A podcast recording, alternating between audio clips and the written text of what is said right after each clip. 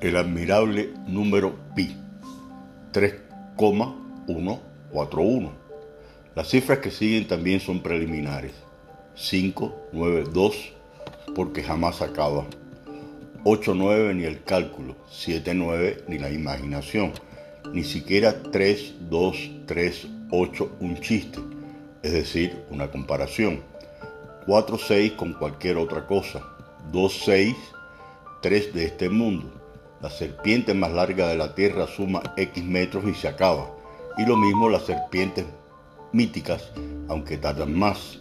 El séquito de dígitos del número pi llega al final de la página y no se detiene.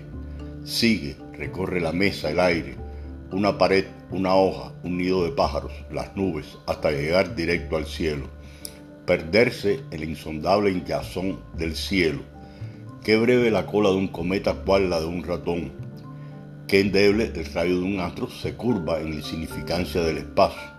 Mientras que aquí 2, 3, 15, 319, mi número de teléfono, la talla de tu camisa, el año 1963, piso, sexto, el número de habitantes 65 céntimos, 2 pulgadas de cintura, una charada y un mensaje cifrado que dice, vuela mi ruiseñor y canta, y también se ruega a guardar silencio, y se extinguirán cielo y tierra, pero el número pi no, jamás seguirá su camino con su nada despreciable 5, con su en absoluto vulgar 8, con su ni por asomo postrero 7, empujado, ay, empujado a durar a la perezosa eternidad.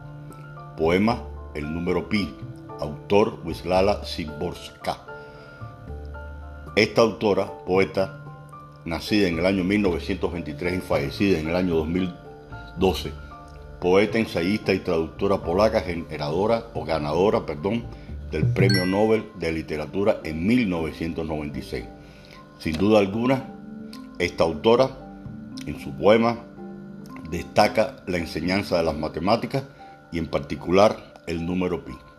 Muchas gracias y buen fin de semana.